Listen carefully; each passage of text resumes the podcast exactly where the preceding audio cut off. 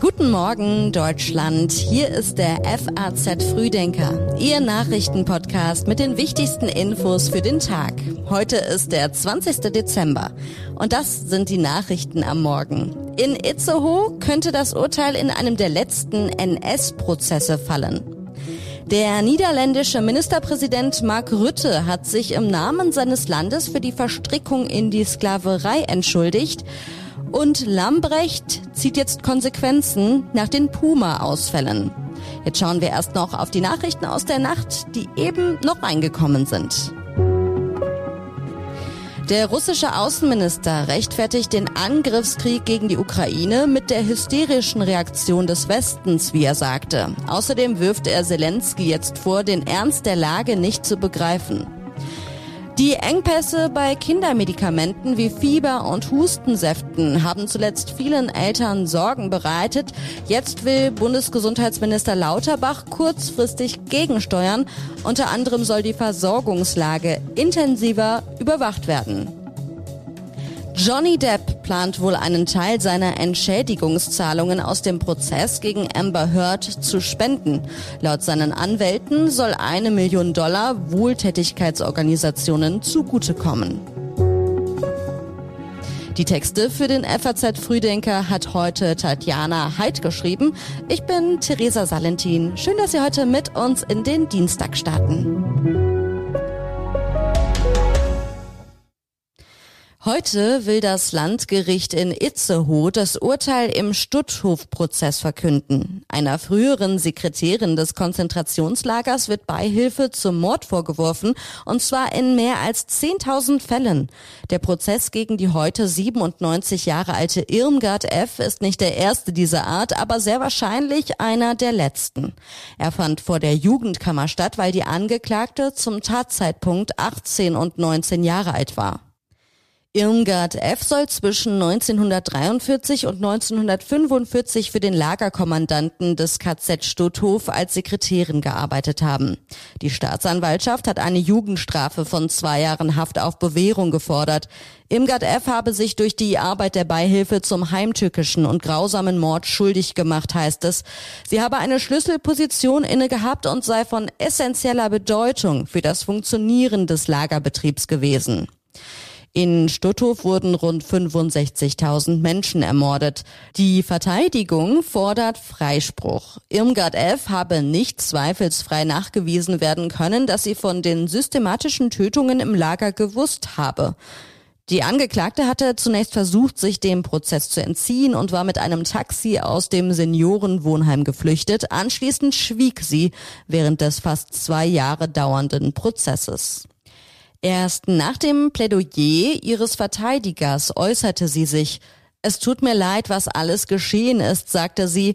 Ich bereue, dass ich zu der Zeit gerade in Stutthof war. Mehr kann ich nicht sagen.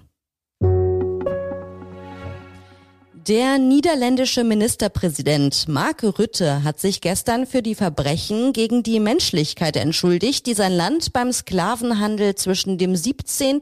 und 19. Jahrhundert begangen hat.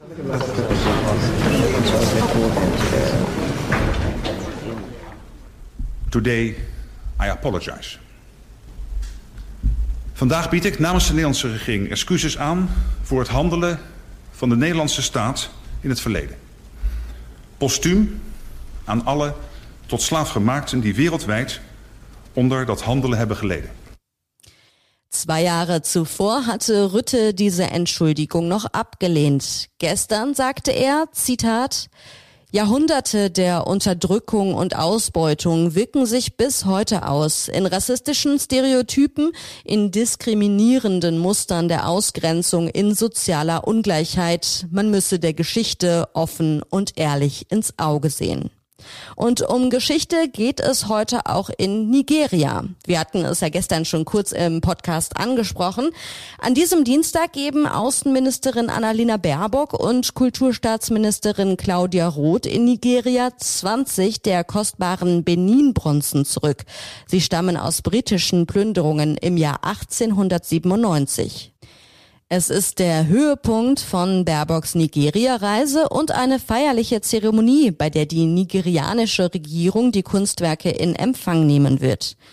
Im 19. Jahrhundert hatten sich die europäischen Staaten einen Wettlauf um Afrika geliefert, in dessen Folge sie Menschen und auch Rohstoffe ausgebeutet haben und es gab zum Teil grausame Verbrechen.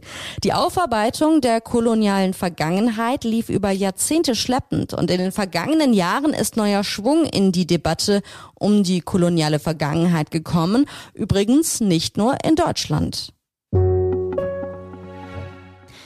An Tag 300 des Ukraine-Kriegs sind die Fronten weitgehend erstarrt. Doch die ukrainische Regierung warnt vor einem großen Angriff Russlands noch bevor der Schnee geschmolzen ist. Wie viel Kraft hat Russland für den Winter? Die ukrainische Führung geht offenbar davon aus, dass Moskau eine groß angelegte Winteroffensive starten wird. Westliche Militärfachleute sehen das aber anders. So schreibt das amerikanische Institute for the Study of War in einem Lagebericht, dass die russischen Truppen zwar über das Potenzial für künftige Offensiven verfügten, jedoch gehe man davon aus, dass die Fähigkeiten nach wie vor eingeschränkt seien. Es sei unwahrscheinlich, dass sie in den kommenden Monaten in der Lage seien, strategisch bedeutsame Gebiete einzunehmen, heißt es. Die russischen Landstreitkräfte sind nach zehn Monaten des Kriegs abgekämpft. Das Heer hat nach westlichen Schätzungen mittlerweile etwa 100.000 Tote zu verzeichnen, außerdem enorme Verluste an zum Beispiel Kampfpanzern.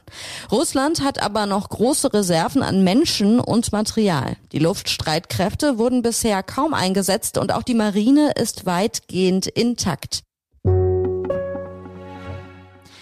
Die CDU übt sich in Vergangenheitsbewältigung. Dabei geht es um Merkels Russlandkurs.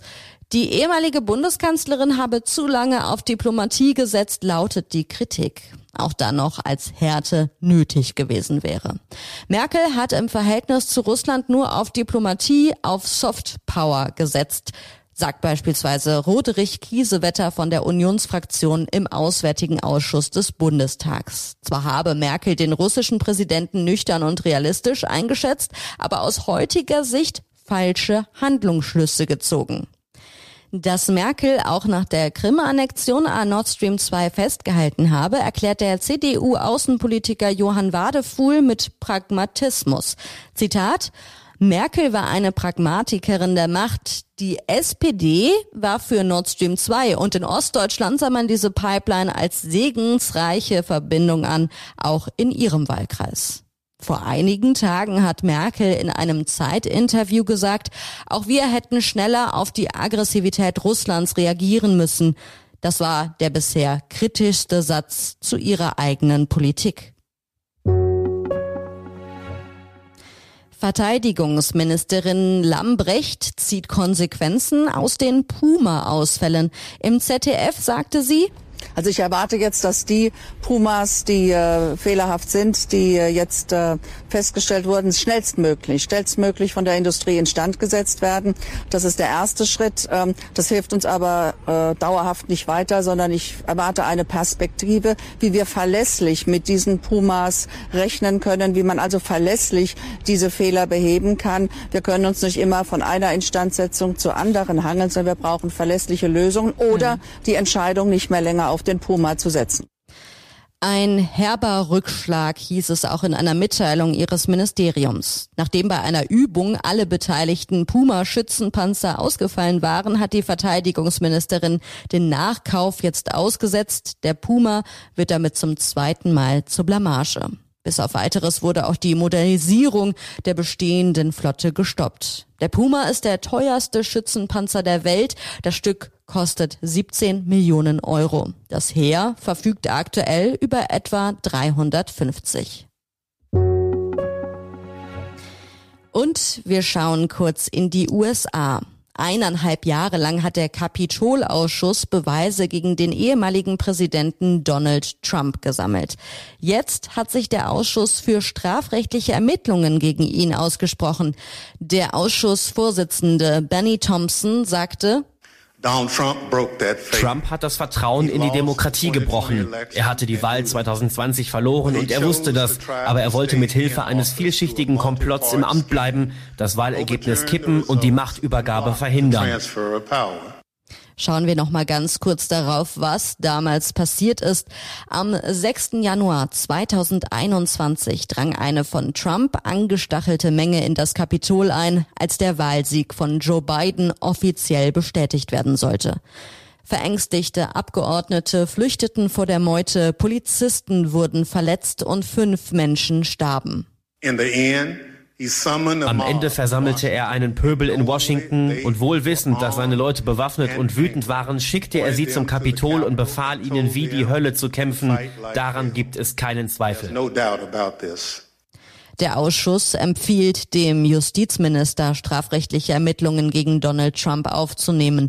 Dem ehemaligen Präsidenten werden Aufruhr, Behinderung eines öffentlichen Verfahrens und Verschwörung gegen die Regierung vorgeworfen.